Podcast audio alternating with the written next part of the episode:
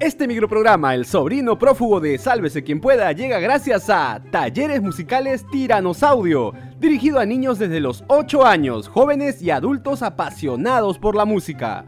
Y también estamos aquí gracias a nuestro Team Salvados, la comunidad premium de Sálvese quien pueda. Únete tú también desde 5SO. Sálvate y sálvanos. Hoy se define el futuro de Jennifer y Peter quiere bajarse al coronel, al juez y hasta al fiscal, como sea. ¡Amá! Amigos, ahora sí, aquí empieza el micronoticiero más irreverente del YouTube Perú. Diego, ya es viernes, ¡yeah! ¿Y el desayuno? ¿No tendrás desayuno? Yo quisiera preguntar a los niños, ¿ustedes toman sus alimentos en la institución o no?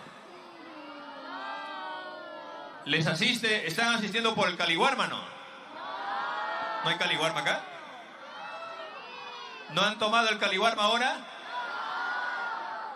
O así no juega Perú, ¿ah? Bueno, mejor empecemos ya. A ver si almuerzo menos nos dan. No hay nada que hacer que la fiscalía y sobre todo el fiscal José Domingo Pérez han salido con todo mismo batalla de Juego de Tronos. Así igualito. Pues si ayer fue Keiko, ahora le tocó el turno a mi tía, la ex alcaldesa de Lima, Susana Villarán, para quien se ha pedido con todo y chalina 29 años de cárcel en su contra.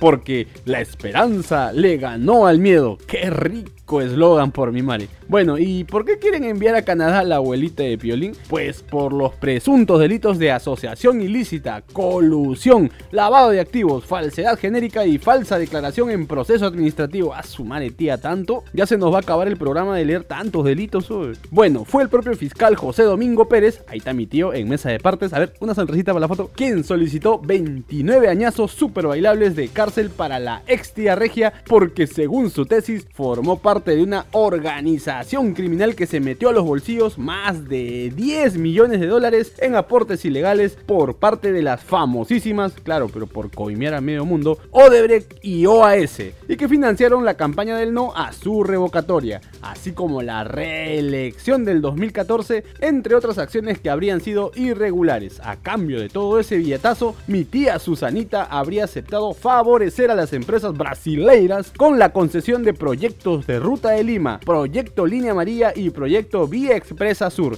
Con razón seguimos al último de la fila en modernidad vial y hacen lo que quieran con los costos de los peajes. En esta trama de corrupción internacional, que de seguro has escuchado, porque se llama el caso Lavallato, también están involucrados junto a mi tía Villarán por el mismo caso, otras 20 personas naturales, 10 personas jurídicas y 16 terceros civiles. ¿Y qué sigue ahora? Pues la acusación de mi tío el fiscal Domingo Pérez irá al despacho del juez Jorge Chávez para que se realice el control respectivo del contenido antes que inicie el juicio oral. O sea, esto tiene para rato y cuando empiece el juicio seguro que Piolín ya se habrá gastado toda su AFP, como tú comprenderás. No ha pasado ni 20 días de su juramentación y el ministro de Economía, Kur Burneo, parece que quiere que el gobierno bata otro récord. Sí, pero de otro ministro que podría durar poco en el cargo. Sucede que mi tío Kur criticó la ley promulgada por el Ejecutivo para que se reduzca el IGB de 18 a 8% para las MIPES del sector turismo, es decir, los telocuentos, o sea, los hoteles, y restaurantes. De frente, ticlio de ticlios, mi tío calificó la medida como no acertada. ¿Por qué? Porque para para él, dichos negocios ya estaban estabilizados luego de la etapa más difícil de la pandemia y que no había sentido en reducir el IGB algo que no te va a generar beneficios, así dijo. Incluso dice que le explicó todo esto al propio Peter Castell y a mi tío Caníbal Torres, aunque las cosas ya estaban avanzadas, señaló. Por todo esto es que mi tío reflexionó mismo Vallejo y dijo, ¿en qué mierda me he metido? no, mentira. Dijo otra cosa, escuchemos, igual es preocupante. Pero insisto, no, absolutamente no estoy de acuerdo con ese tipo de medidas, pero creo que no, esa va a ser la primera y última, no creo que vayan más, porque definitivamente si, si hay más cosas en las que yo no estoy de acuerdo, pues obviamente no, no tendría sentido que me quede en la posición. ¡Pa su madre! No tendría sentido que me quede. Ni la tóxica me ha dicho eso luego del tenemos que hablar. A ver, un toque, tío. Eh, profesor Castillo, venga, venga. Un ratito. Creo que mejor se sienta a conversar con su ministro de Economía, digo nomás. O es que ya anda pensando en algún reemplazo. No lo creo capaz de tanto. O sí, put, si es capaz. Y ahora es momento de pasar el sombrero. Apoyen, chorris.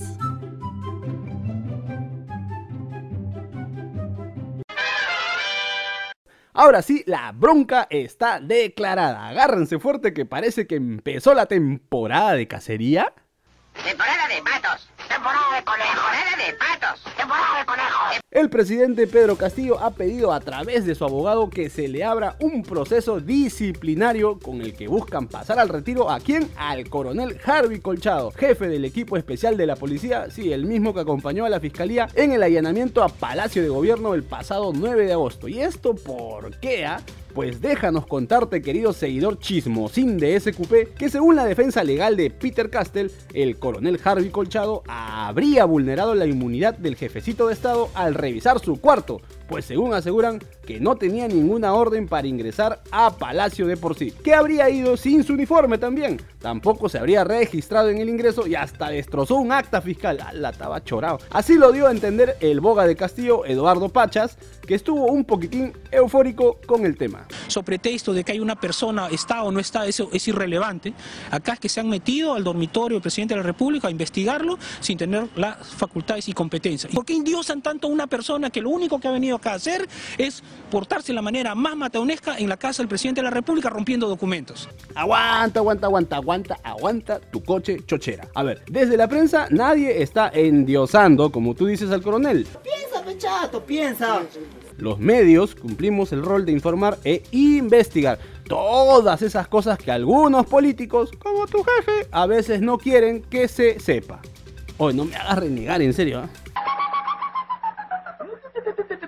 No te doy otra nomás porque... Y quien también se mostró en contra de esta medida que ha tomado el Presi Castillo ha sido Lady Camones, titular del Congreso, que ha calificado de un amedrentamiento y de reprochable lo solicitado contra el coronel Colchado. Entonces vamos a ver, a solicitar información en cuáles son los motivos que, que están impulsando al presidente para que tome este tipo de decisiones que de hecho nosotros las reprochamos. Pero eso no es todo, tía. Te contamos que el Presi Castillo también quiere sancionar al juez que ordenó y al fiscal que ejecutó el operativo para capturar a la cuñadísima Jennifer Paredes. Así lo reveló el boga de Castillo, mi tío Pachas, en declaraciones a RPP. Ya más temprano el Presi Castillo ha mostrado sin roche su disconformidad por eso de ir a declarar. Dice que no quiere, pues no tiene tiempo. Justamente el día de hoy tenemos que estar siendo citados otra vez para responder disque ciertas cosas cuando no conocen la realidad. Pero eso es asunto de ellos. Y justo que hablamos de fiscales de pasadita, mi tía Lady Camones también se refirió a la denuncia constitucional presentada por la bancada de Perú Libre contra la fiscal de la Nación, Patricia Benavides. Al respecto dijo que si la acusación procede, daría una pésima imagen al Parlamento. ¿Qué más? Si es que lo que se pretende es obstruir, perjudicar o amedrentar al Ministerio Público. Ah.